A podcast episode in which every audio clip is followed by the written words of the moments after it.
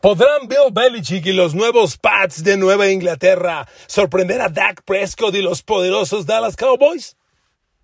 Bienvenidos a mi podcast. Saludos con gusto amigos. Un abrazo de Spotify Podcast, un abrazo de YouTube Podcast, Apple Podcast, Google Podcast y Amazon Music Podcast. Aquí estamos. ¿Qué le parece el duelo?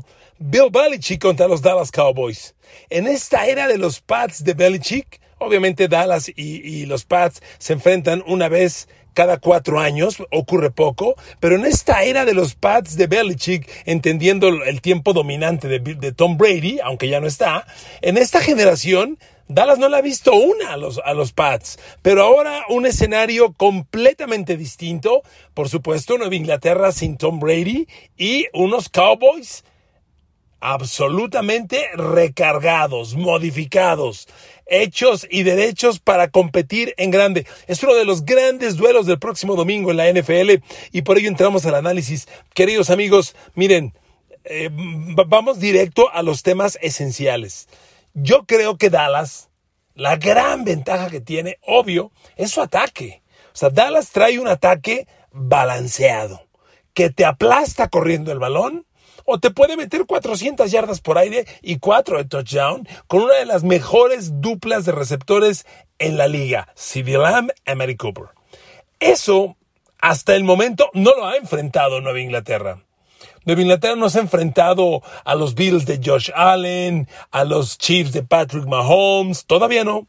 Y entonces, encontrarse con unos Cowboys de esta dimensión, aguas, miren, de momento, el gran coreback que ha enfrentado a Nueva Inglaterra fue Tom Brady, pero el escenario fue tan una noche lluviosa, siendo Brady.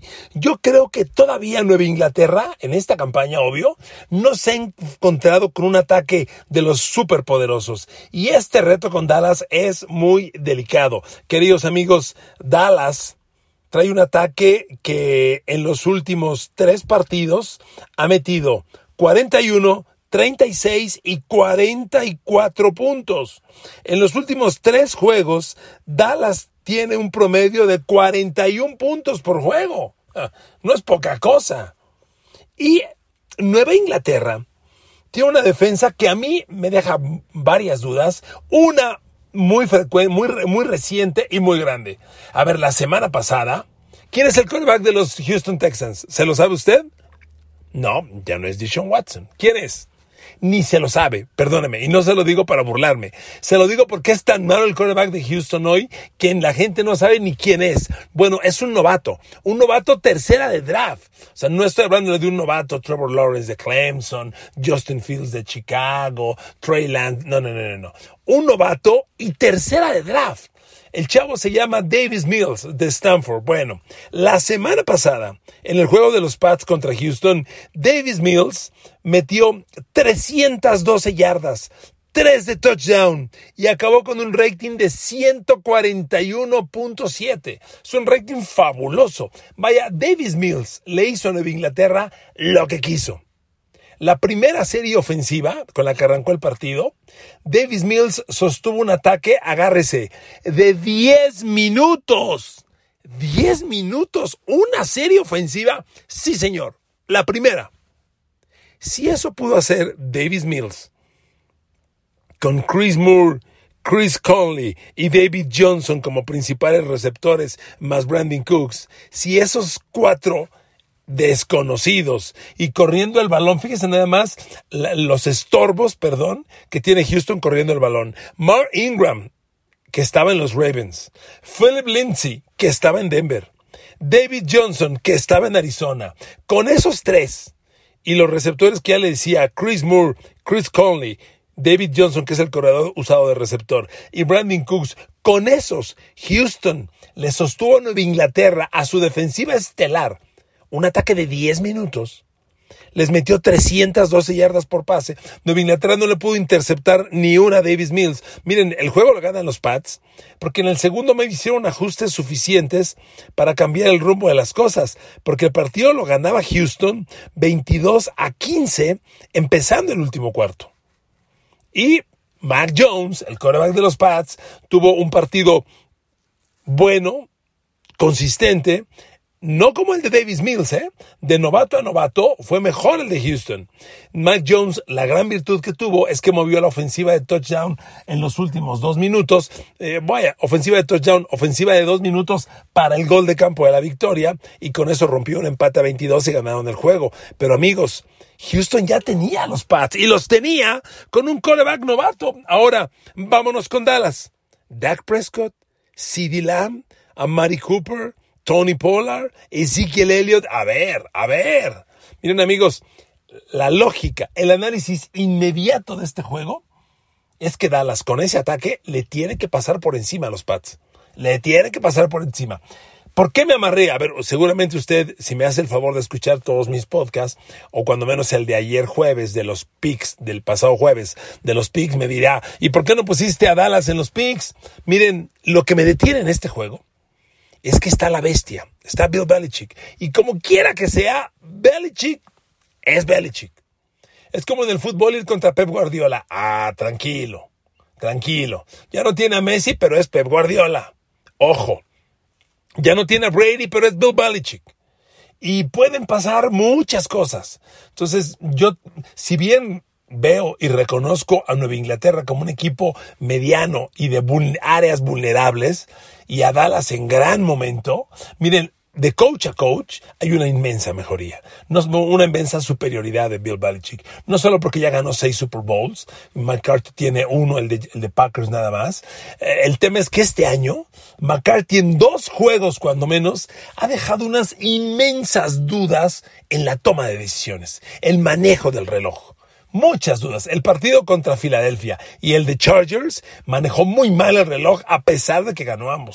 Entonces, de coach a coach, híjole, ahí sí, por mucho me quedo con los Pats y Belichick. Entonces, eso me amarra, pero a ver amigos, Dallas, Dallas tiene las armas para explotar. Les, les repito, Dallas le acaba de meter palizas a sus siguientes rivales. Ahora, estos análisis, amigos, los hacemos para meternos a cada esquina del juego.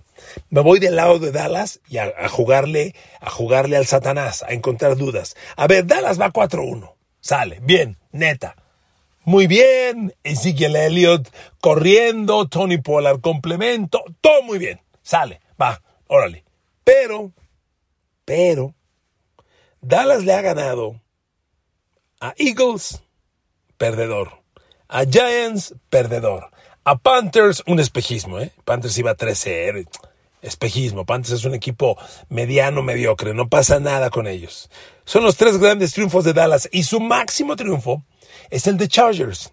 Que yo vi ese juego completo. Si usted lo vio, tiene que estar de acuerdo conmigo. Perdón. Claramente, Chargers no dio un buen partido. Chargers ese día le anularon dos touchdowns hechos anulados, que terminaron en ofensivas sin puntos ni rescataron gol de campo. Y además, Justin Herbert tuvo otra intercepción en el Enson. Chargers le movió el balón a Dallas. Pero Dallas ganó el juego. Bien ganado. Hay que encontrar los caminos. Pero a ver, amigos, ¿cuál es el gran triunfo de Dallas? El de Chargers, que es este, pero Eagles, Panthers, Giants. Todavía Dallas no nos ha demostrado que le pueda pegar a los grandes cara a cara consistentemente. Y me parece que es el siguiente gran reto que encara el equipo. A ver, nadie puede negarlo. Dak Prescott, por Dios, 1368 yardas aire, 13 touchdown, 3 intercepciones.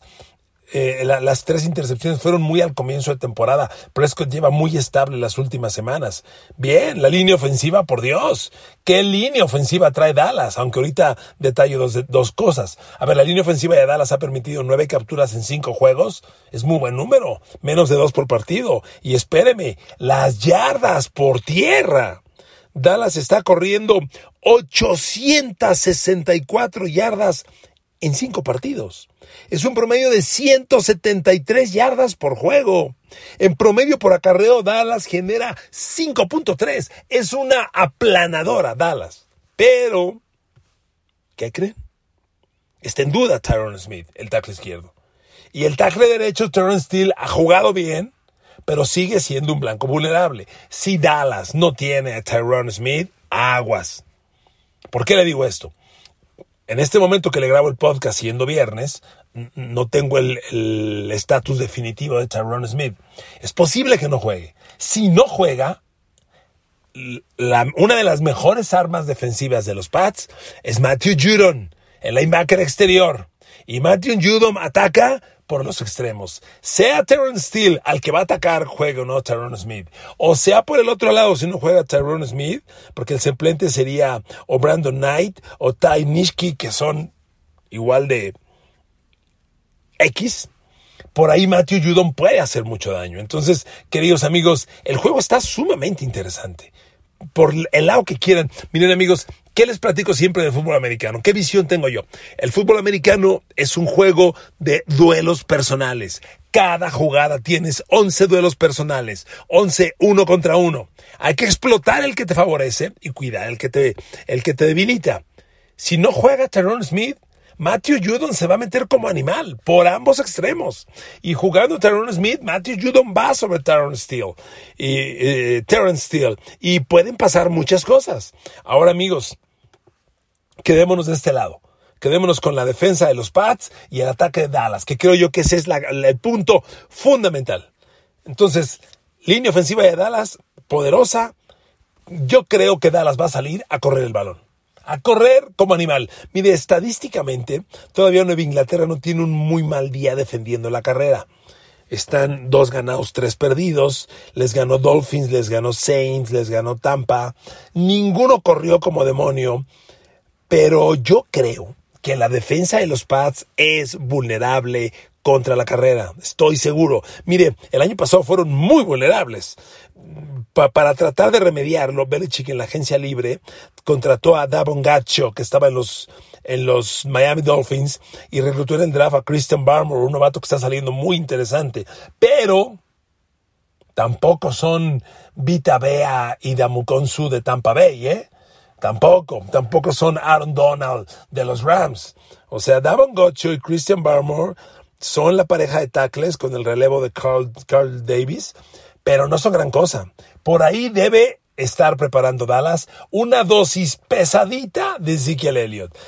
Ezekiel Elliott a la una, Ezekiel Elliott a las dos, Tony Pollard a las tres. Claro que sí. Tiene que atacar Dallas porque, a ver, Ezekiel Elliott trae una temporada que le va a llevar a correr más de 1500 yardas en el año. Pero ya se lo decía por ahí también en otro, en otro podcast. Pero Tony Pollard trae una temporada de mil yardas. Dallas podría terminar esta campaña con Ezekiel Elliott 1500 yardas por tierra y Tony Pollard mil. Bueno, con los números que van, si traen 864 yardas en cinco partidos, esto multiplíquenlo por tres son 2.500 yardas por tierra en 15 juegos. Van a ser 17. No, no, no, no, no. Dallas va a estar cercano a las 3.000 yardas por tierra si sigue corriendo como está corriendo. Hoy en la NFL, sin lugar a dudas, los mejores ataques terrestres son Baltimore Ravens, Cleveland Browns, Dallas Cowboys. Entonces, yo espero una dosis extensa, pesada, consistente de Ezekiel Elliott y Tony Pollard sobre los Pats. Y te doblas porque te doblas y va a ser muy interesante ver cómo reacciona esa defensa de los Pats, que como le decía, Davod Gacho y Christian Barmore son la parte interior, pero no son ninguna garantía. Atrás hay un linebacker medio muy interesante que es Donta Hightower, que se releva con Jawan Bentley, que anda un poco tocado, no sé si vaya a jugar Jawan Bentley, y, y son los linebackers fuertes contra la carrera. Los exteriores de los Pats son Cal Noy y Matthew Judom, como le decía. También usan mucho a Chase Vinovich como como a la defensiva para atacar corebacks, aunque Vinovich no ha hecho nada en lo que va del año. Yo tenía una enorme expectativa de ese güero, no ha hecho nada, pero bueno, está ahí en la rotación. Entonces, yo creo que Dallas va a correr mucho, muchísimo. Y a la dosis extensa de corredor, ¿qué le sigue? ¿Qué le sigue, amigo? El pase con engaño de carrera. Puta. Y el pase con engaño de carrera te agarro porque te agarro. Miren, Nueva Inglaterra ha tenido buenos resultados de, reemplazar a Stephen Gilmore. Por eso ya lo cambió a Carolina. Que aquí déjeme hacer un paréntesis. A ver, Bill Belichick, el peor cambio de tu vida, ¿eh? Lo peor que yo le he visto a Belichick desde que llegó a los Pats, cuando se trata de despreciar a un jugador, fue Chandler Jones, el ala defensiva que está en los Cardinals y que lidera la NFL en capturas de coreback este año y que, y que llegó a sumar 60 capturas de coreback para Arizona en cuatro temporadas. Lo despreció lo cambió por una tercera de draft, igual que a Jamie Collins, el linebacker exterior que estaba en su mejor momento, lo cambió por una tercera a Cleveland. Esos eran los peores movimientos en la historia de Bill Belichick. Ah, pues a lo de a Stephen Gilmore, súmelo y compite para el peor cambio en la vida. ¿Cómo puedes cambiar? A un corner que hace dos años fue el mejor defensivo de la liga. ¿Qué soy de los tres, cinco mejores corners de la liga? ¿Cambiarlo por una sexta? Qué pesado es Belichick. Lo hace con un desprecio al jugador y para exhibirse. Mal, muy mal. Pero bueno, ahí viejo, cierro el paréntesis. Reemplazando a Gilmore no va tan mal Belichick. Lo está reemplazando con Jalen Mills, uno de los corners, que firmó como agente libre de Filadelfia este año. Y, pero no lo han atacado lo suficiente. El partido contra Tampa Bay Nueva Inglaterra jugó una defensa muy consistente. Yo no esperaba a Nueva Inglaterra defendiendo así contra Chris Godwin, Mike Evans y Antonio Brown. Y la neta hicieron un trabajazo en el perímetro. Pero sigo creyendo que Nueva Inglaterra es vulnerable. Miren, lo peor que se le ha visto a Nueva Inglaterra defendiendo el pase es cuando atacan a Jonathan Jones. Insisto, creo que Jalen Means es vulnerable. Bueno, de hecho el otro corner, JC Jackson, que ha hecho cosas grandes, tiene zonas muy vulnerables. JC Jackson no es Jalen Ramsey de los Rams. Bueno, no es Stephen Gilmore. JC Jackson ha hecho cosas buenas, tiene muchas intercepciones. El año pasado tuvo una temporada muy buena jugando de pareja de Stephen Gilmore. Ahora JC Jackson es el corner número uno. JC Jackson debe agarrar a CeeDee Lamb. Te quiero ver, papá. Y miren, cuando revisamos los números, pues hay cosas muy interesantes. A ver, JC Jackson, el corner de los Pats. Déjeme darle con detalle los números del corner a ver qué han hecho. JC Jackson. Ya permitió un pase de touchdown, aunque un pase de touchdown en cinco juegos, pues no está mal, ¿verdad? Eh, a ver, le han lanzado 20, 33 pases en cinco juegos. Esto quiere decir que en cada partido, más o menos, le lanzan 7 por juego, entre 7 y 6 pases, ¿ok? Le han completado 20, que en cinco juegos es 4. Es decir, resumo, en promedio a JC Jackson le completan 4 de 7 partidos, perdón, 4 de 7 pases por partido. En cinco juegos ha permitido 297 yardas por aire, más otras 67 después de la recepción. Mire, 297 yardas en cinco partidos es como de a 60 por juego. Pues no está tan mal, pero tampoco está tan bien. 67 yardas más después de la recepción es, una cifra muy buena. Es un muy buen tacleador. Ya permitió un touchdown, que es una muy buena cifra. Un touchdown en cinco juegos, espléndido. Y ya trae dos intercepciones. O sea, son números respetables los de JC Jackson, considerando que ya se enfrentó a Jalen Waddle y a Devante Parker de Miami. Ya se enfrentó a Antonio Brown y Chris Godwin de Tampa Bay ya se enfrentó a Brandon Cooks de los eh, Texans de Houston y ya, y, no, y con Nueva Orleans no jugó Michael Thomas con Nueva Orleans, entonces son los principales duelos que ha tenido eh, JC Jackson. El otro corner le decía, Jalen Mills le está dando buenos resultados a Bill Belichick, hay que reconocerlo. Los números que le voy a dar de Jalen Mills son la razón por la que se atrevió a cambiar a Stephen Gilmore a Carolina. A Jalen Mills en cinco partidos le han completado 8 pases de 16 lanzados. Fíjese cómo son las cosas. Le lanzan más los rivales a JC Jackson que a Jalen Mills. Cuando Jalen Mills parece ser el vulnerable. Digo, que te hayan completado 8 pases en 5 partidos. Es menos de 2 por juego. No le han metido pase de touchdown a Jalen Mills. Ha permitido 90 yardas por pase, que en 5 juegos, por Dios, son, son 22 yardas por partido permitido, ha aceptado 24 yardas más después de la recepción. O sea, realmente Jalen Mills lo ha hecho muy bien. Pero bueno, siempre que le buscas, encuentras. Y amigos, el fútbol americano de hoy, las defensivas NFL de hoy, son defensivas que casi, casi como base te alinean tres corners. Ya, ya el perímetro de hoy es dos linebackers, cinco del perímetro. Va fácil.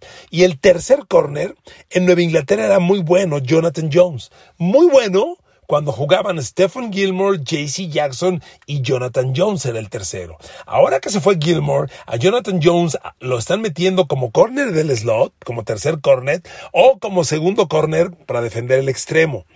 Y le están haciendo daño. A Jonathan Jones ya le metieron pase de touchdown, aunque solo uno. Ya interceptó un pase el señor, y aquí están sus números. En cinco partidos le han completado 15 de 23. Cerrando números, por juego le completan 3 de 5 que le lanzan. Ha permitido 176 yardas por pase, que sí son muchas, muchas yardas. Digo, en 15 partidos, 176 yardas, permite 12 yardas por recepción el señor Jonathan Jones. Tampoco es un buen tacleador, ha permitido otras 89 yardas después de la recepción y es el jugador al que hay que atacar. A mí me parece que Dallas tiene que buscar por ahí, va, a atacar a los tres.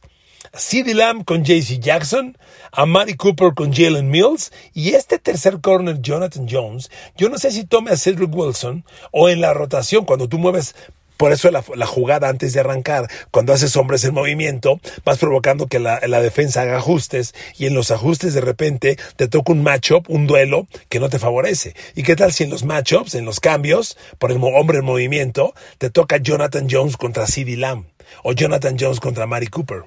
atácalo, explótalo. Ese es el duelo que Dallas tiene que atacar. Y yo creo que es donde puede hacer daño.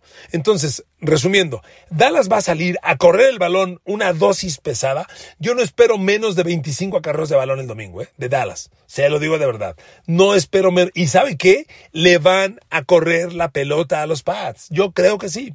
Y por aire, que está lanzando Dak Prescott menos pases de los intentos de acarreo de balón, pues va a atacar mucho a Jonathan Jones. Y yo creo que va a seguir atacando a JC Jackson, porque tiene la gente para hacerlo. Y porque ya Dak Prescott demostró que si le pides lanzar 50 pases, te va a lanzar 400 yardas y 4 de touchdown. Lo puede hacer.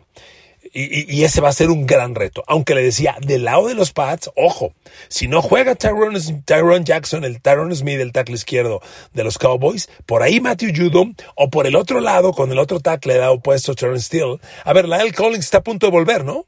Yo sabía que eran cinco partidos. Ya se cumplieron, no estoy mal, o le falta uno. Ya ve que anda con el rollo de que va a demandar a la liga, a Al Collins, pero urge su regreso. Si Al Collins regresa para este juego y reemplaza a Tyrone Smith en caso de que este no juegue, o regresa reemplazando a Tyrone Steele, a Terrence Steele como debe ser, Dallas tiene su línea ofensiva enterísima, porque ese Al Collins es bastante rentable.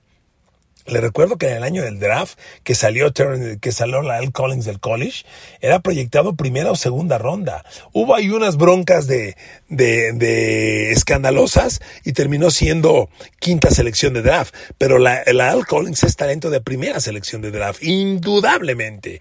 Y Dallas, si lo va a recuperar pronto, sería una brillantísima noticia. Entonces, yo a la defensa de los Pats en aprietos tiene que explotar.